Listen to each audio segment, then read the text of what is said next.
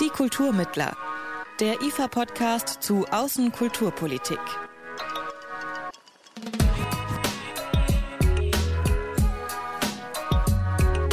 Hallo und herzlich willkommen zu einer neuen Folge von Die Kulturmittler. Mein Name ist Jan-Philipp Wilhelm und bevor wir gleich zu unserem heutigen Thema kommen, muss ich kurz etwas loswerden.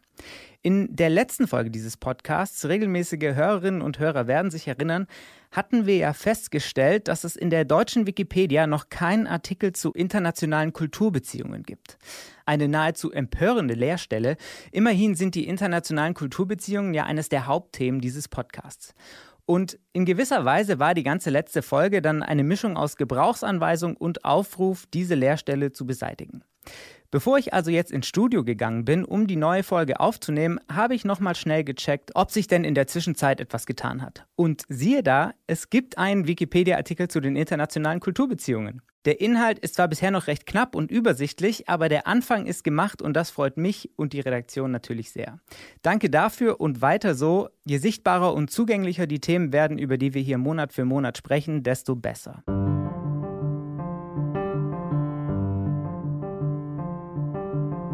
Kommen wir also zu unserem heutigen Thema.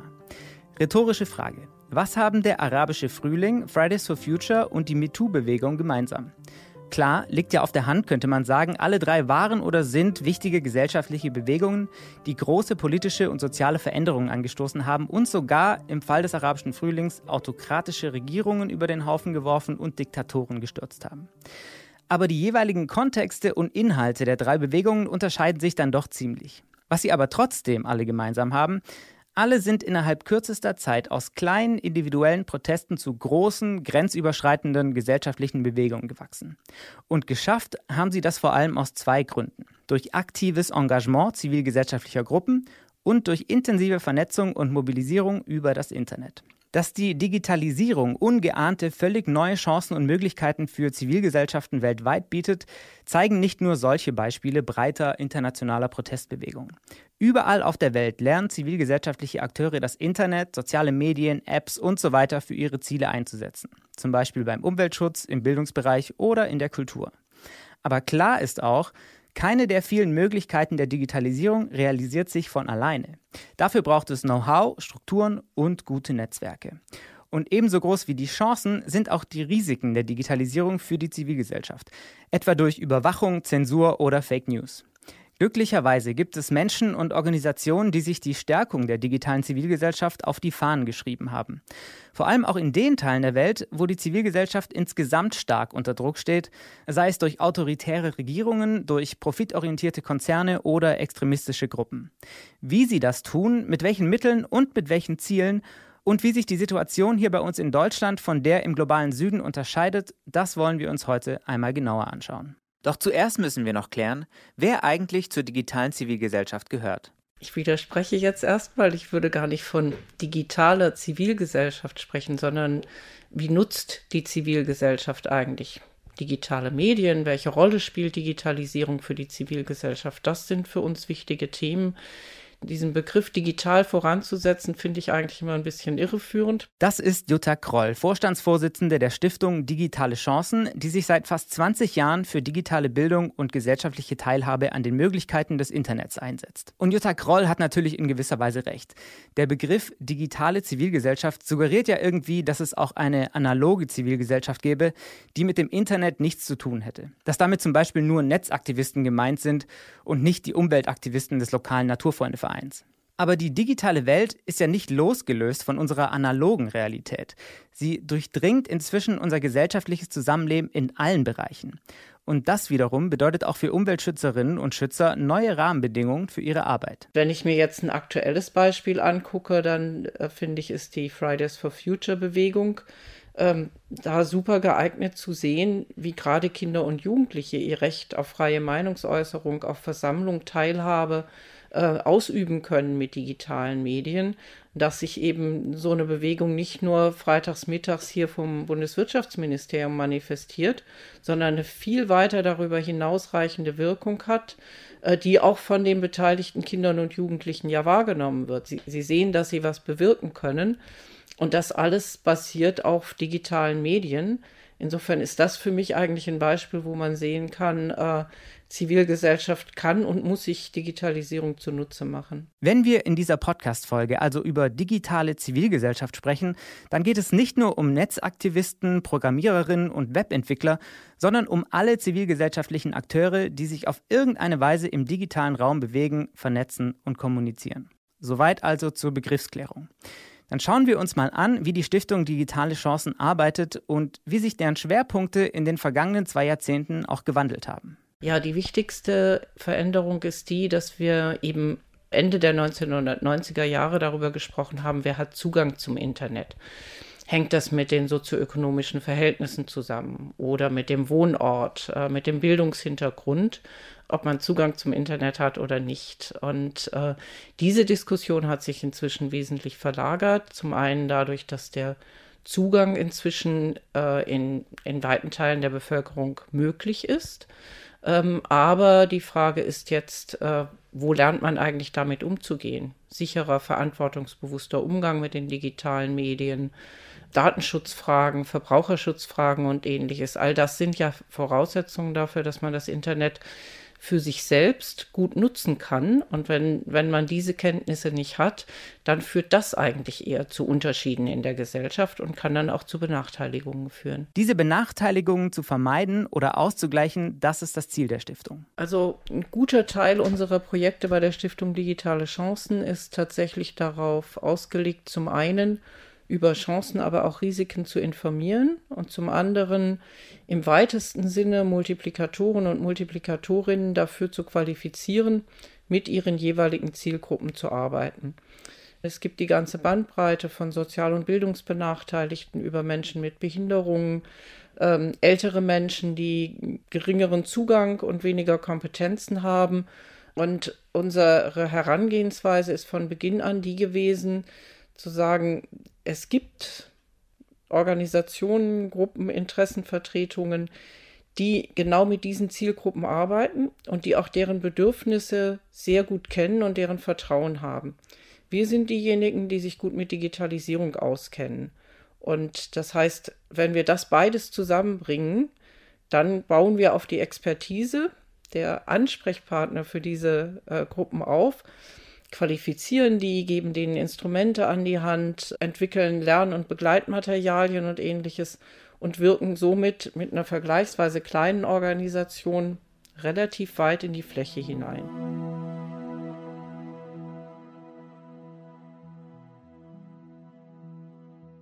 Wie wichtig diese Art von Bildungsarbeit ist, ist für Leute wie mich oder auch euch, die ihr gerade diesen Podcast hört, auf den ersten Blick vielleicht nicht direkt ersichtlich. Wie ich sind viele von euch vermutlich auch Digital Natives. Also wir hatten früh das Privileg, Zugang zur digitalen Welt zu bekommen, sind im wahrsten Sinne des Wortes mit dem Internet aufgewachsen. Für uns ist es normal, dass wir uns digital vernetzen, organisieren, engagieren, teilhaben. Selbstverständlich ist das aber nicht. Nicht in Deutschland und schon gar nicht in vielen anderen Teilen der Welt. Die Zivilgesellschaft hat in Europa und in Deutschland ich würde mal sagen, immer noch in der Digitalisierung sehr viel aufzuholen, aber ansonsten sehr gute Rahmenbedingungen für ihre Arbeit. Ähm, und im, im globalen Süden sieht die Situation da ganz anders aus. Da sind die Rahmenbedingungen deutlich viel schlechter. Gleichzeitig ist das Angewiesensein auf digitale Medien, um zivilgesellschaftliche Aktivitäten auszuüben, viel größer und somit auch ähm, ja einfach eine Notwendigkeit, mehr Kompetenzen und Kenntnisse in diesem Bereich zu erwerben, um eben überhaupt in Austausch zu treten, zu kommunizieren und bestimmte Dinge auf den Weg bringen zu können. Umso wichtiger ist es also, die Zivilgesellschaften im globalen Süden dabei zu unterstützen, die Digitalisierung für ihre Zwecke zu nutzen. Die Stiftung Digitale Chancen tut das, aber es ist tatsächlich gar nicht so einfach, in Kontakt zu kommen mit denen, die sich engagieren wollen und dabei Hilfe benötigen. Ich sage Ihnen ein Beispiel. Wir sind äh, im Rahmen eines Projektes vor etlichen Jahren ähm, in Ägypten eingeladen gewesen, ähm, dort unsere Arbeit, unsere Projekte vorzustellen. Und äh, das ist vorm arabischen Frühling gewesen. Insofern äh, haben wir da auch noch eine andere Situation vorgefunden und mussten eben genau feststellen, wenn man von der Regierung eingeladen wird, dort die Projekte vorzustellen, dass wir im Grunde genommen keinen Einblick in die tatsächliche Situation dort bekommen haben, dass wir viel über Programme zur Förderung der Medienkompetenz äh, gelernt haben, die im Grunde genommen den Begriff Elitenförderung verdienen. Ähm, auf der anderen Seite äh, führt aber genau eine solche Erfahrung natürlich dazu, genauer hinzuschauen und zu wissen, dass ich eben nicht äh, glauben darf, wenn ich von der Regierung aus einem Land des globalen Südens eingeladen werde, dass ich dann den äh, in jedem Fall den Einblick in die realen Verhältnisse bekomme, sondern ich muss meinen Blick weiten und muss schauen, wo könnten denn Maßnahmen ansetzen. Und da spielen dann wiederum die Kontakte zu zivilgesellschaftlichen Organisationen natürlich eine ganz große Rolle. Ähm, vorausgesetzt, die haben Bedingungen, so zu arbeiten, dass ich eben tatsächlich auch mit ihnen in Austausch kommen kann. Die Frage, die sich also für Jutta Kroll als Leiterin einer zivilgesellschaftlichen Organisation in Deutschland stellt, lautet, wie kann ich mit engagierten Kolleginnen und Kollegen in anderen Teilen der Welt in Kontakt kommen? Und genau an dieser Stelle kommt das Institut für Auslandsbeziehungen ins Spiel. Mein Name ist Tim Högquist, ich bin Bereichsleiter des Cross-Culture-Programms am Institut für Auslandsbeziehungen. Das Cross-Culture-Programm oder kurz CCP wurde ins Leben gerufen, um Brücken zu schlagen zwischen den Zivilgesellschaften verschiedener Länder. Es tut das, indem es vor allem eines macht, Menschen zusammenbringen. Mit CCP Fellowships bieten wir ein Stipendienprogramm an, auf das sich Stipendiatinnen aus ähm, etwa 35 Ländern bewerben können für einen dreimonatigen Aufenthalt bei einer Gastorganisation in Deutschland, die ebenfalls aus der Zivilgesellschaft kommt, wo sie dann mitarbeiten und in den Austausch miteinander gehen und ein Begleitprogramm bekommen. Das CCP ist also in erster Linie ein Austauschprogramm und es ist offen für praktisch alle, die sich in irgendeiner Weise zivilgesellschaftlich engagieren. Sei es im Bereich Menschenrechte und Friedensarbeit, im Umweltschutz oder in der nachhaltigen Entwicklung, in Politik und Gesellschaft oder in Kultur und Medien. Ursprünglich hat sich das Programm mal nur an Länder im Nahen Osten und Nordafrika gerichtet. Inzwischen bringt CCP auch zivilgesellschaftliche Akteure aus dem östlichen Europa und Asien mit der Zivilgesellschaft in Deutschland in Kontakt. Und seit kurzem ist das CCP dabei, bei alledem einen neuen Themenschwerpunkt zu setzen. Digitale Zivilgesellschaft. Die Idee, die dahinter steckt, ist, dass die Digitalisierung ähm, alle unsere Lebensbereiche erfasst. Sowohl hier in Deutschland, in Europa, als auch in vielen Ländern der südlichen Hemisphäre prägt die Digitalisierung zunehmend unseren Alltag. Die Frage ist nur, Wer gestaltet sie mit? Und äh, mit welchem Interesse wird diese Digitalisierung mitgestaltet, die unser aller Leben berührt? Und da sollte auf jeden Fall auch die Zivilgesellschaft entsprechend Gehör finden und ihre Interessen und auch ihre Sicherheitsbedarfe äußern können, damit das halt nicht nur Gewinninteressen unterworfen ist oder demokratisch nicht legitimierten Regierungsapparaten, die diese Digitalisierung für sich nutzen. Deswegen wollen wir diese Stimme vor allen Dingen stärken.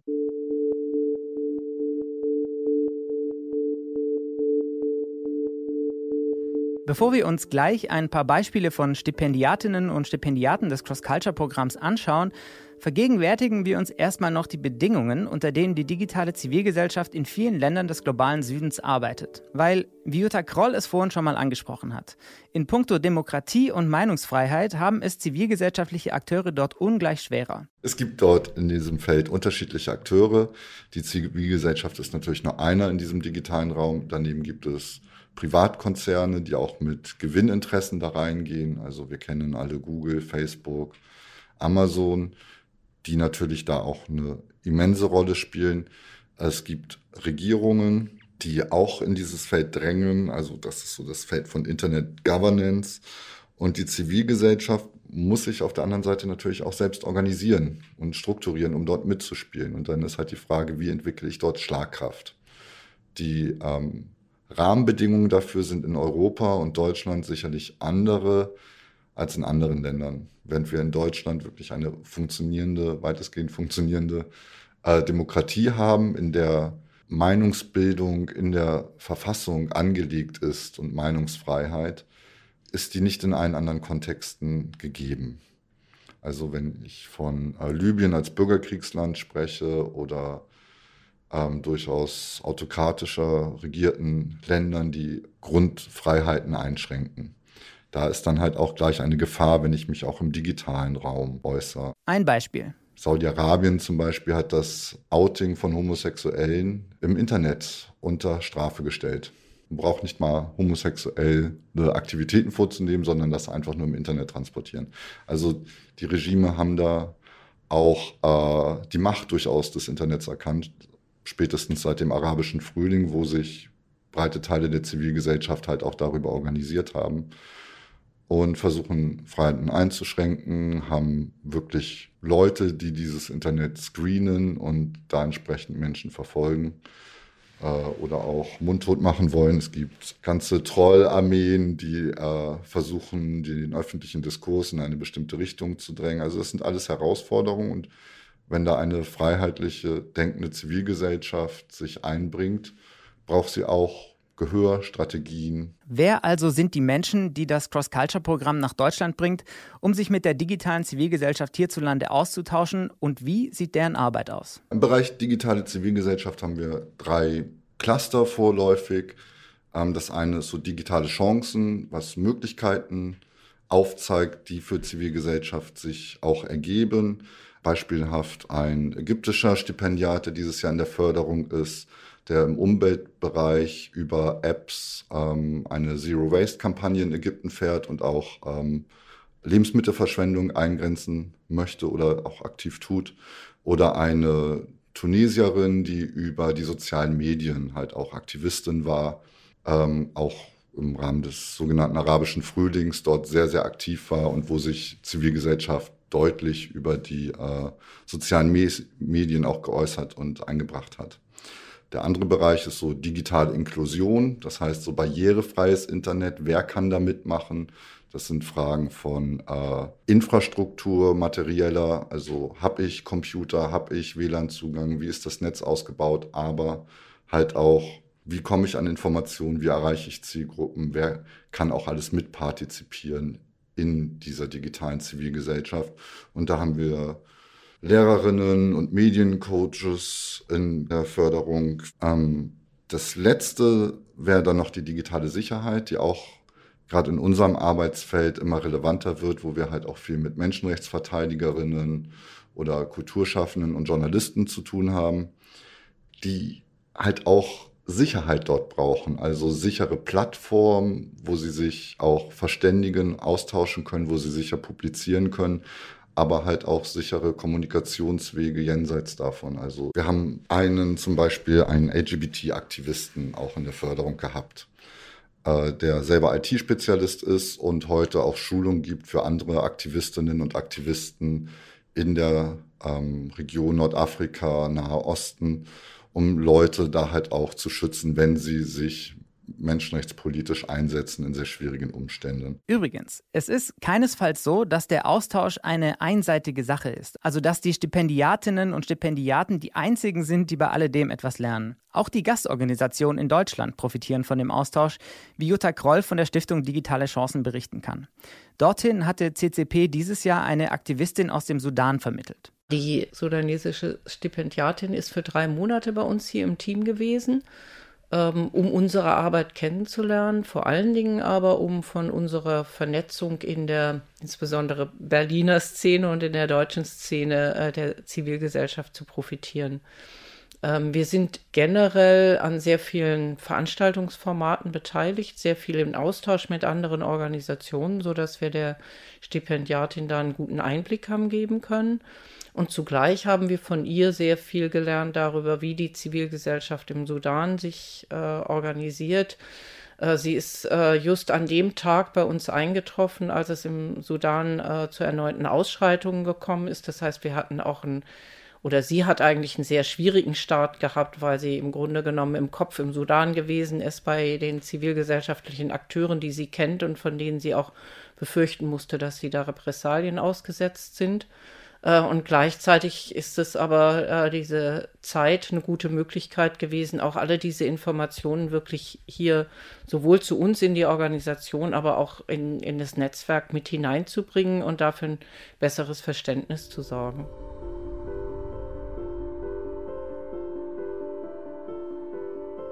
Regelmäßige Hörerinnen und Hörer von Die Kulturmittler erkennen hier sicherlich ein altbekanntes Motiv wieder. Es geht ums Menschen zusammenbringen, um Verständnis schaffen füreinander über kulturelle, politische und soziale Grenzen hinweg. Rund um eine gute Sache. Oder? Ganz so einfach ist es nicht. Denn auch das Cross-Culture-Programm wird natürlich, wie das Institut für Auslandsbeziehungen insgesamt, maßgeblich gefördert durch das Auswärtige Amt. Und auch hier bleibt deshalb wieder die Frage, ist es eigentlich in Ordnung, dass Deutschland die Zivilgesellschaft in anderen Ländern unterstützt, seine Werte dorthin trägt? Diese Frage habe ich Tim Hülquist gestellt. Das Bestreben ist schon, Menschen in den Austausch zu bringen und miteinander zu reden und Narrative abzugleichen. Ähm, hinzu kommt auch, dass wir in Europa sicherlich in einer privilegierten Position sind, weil es hier wirklich auch Kulturpolitik gibt. Es gibt staatliche Kulturförderung. Die gibt es in weiten Teilen äh, der Welt in, so, in der Form nicht. Und ähm, insofern, ohne diese Struktur und ohne diese Angebote für den internationalen Austausch gäbe es den nicht. Und das ist natürlich immer ein zweischneidiges Schwert, wenn wir auf der einen Seite sagen, okay, wir haben Werte und wir haben das Geld und wir gehen da jetzt hin. Aber die Frage ist, wie sieht das Programmdesign aus? Höre ich den Menschen zu und gehe dann in einen offenen Austausch mit den Partnern, die ich gefunden habe, jenseits der Machtverhältnisse, die auf äh, durchaus Finanzkraft beruhen oder institutioneller ähm, Überbau. Oder was ist das Ziel des jeweiligen Programms? Und in unserem Fall ist das halt Zivilgesellschaften miteinander in Kontakt bringen. Also wir bringen die Geförderten nicht mit Regierungsvertretern und äh, hier in Kontakt, sondern halt auch mit Zivilgesellschaft. Das ist das Ziel auch gerade in diesem Themenschwerpunkt digitale Zivilgesellschaft dort grenzüberschreitende zivilgesellschaftliche Netzwerke auch zu stärken und aufzubauen. Und er betont, wir sagen, wenn du in einem dieser Themenfelder Menschenrechte, Frieden, äh, Gesellschaft, Politik, nachhaltige Entwicklung, Umwelt oder Kultur und Medien arbeitest und motiviert bist, etwas für die Gesellschaft zu tun, zwei Jahre Berufserfahrung hast und Englisch sprichst, das sind unsere harten Voraussetzungen, dann bewirb dich bei uns und formulier halt auch, was deine Ziele sind. Die Kandidatinnen und Kandidaten, die sich bei uns bewerben, müssen ihre eigenen Zielvorstellungen aus ihrem eigenen Kontext heraus entwickeln. Also es richtet sich schon nach den Bedarfen der Region aus. Also wie gesagt, wir entwickeln das nicht am Reißbrett hier in Deutschland, was für die Region in anderen Teilen der Welt äh, wichtig ist, sondern wir hören zu. Ja, liebe Hörerinnen und Hörer, schön, dass auch ihr wieder zugehört habt hier in unserem Podcast. Über die digitale Zivilgesellschaft haben wir heute gesprochen, wer damit eigentlich gemeint ist und wer sie wie, wo und mit welchen Mitteln und welchen Zielen zu stärken versucht. Nachdem wir uns in früheren Folgen, vor allem in der zum Thema Cybersicherheit und Kultur, ja eher den Gefahren von Digitalisierung gewidmet haben, habt ihr heute vielleicht einen kleinen Eindruck davon bekommen, welche Chancen die Digitalisierung für engagierte Menschen und Gruppen auf der ganzen Welt birgt, dass es aber auch Strukturen, Netzwerke, Skills und Wissen braucht, um diese Chancen auch wirklich nutzen zu können. Nächstes Mal geht es bei Die Kulturmittler dann mal wieder um die Kunst. Wir werfen nämlich einen Blick hinter die Kulissen des internationalen Kunstmarkts und sprechen dafür unter anderem mit Tito Steyer, eine der im Moment erfolgreichsten deutschen Künstlerinnen.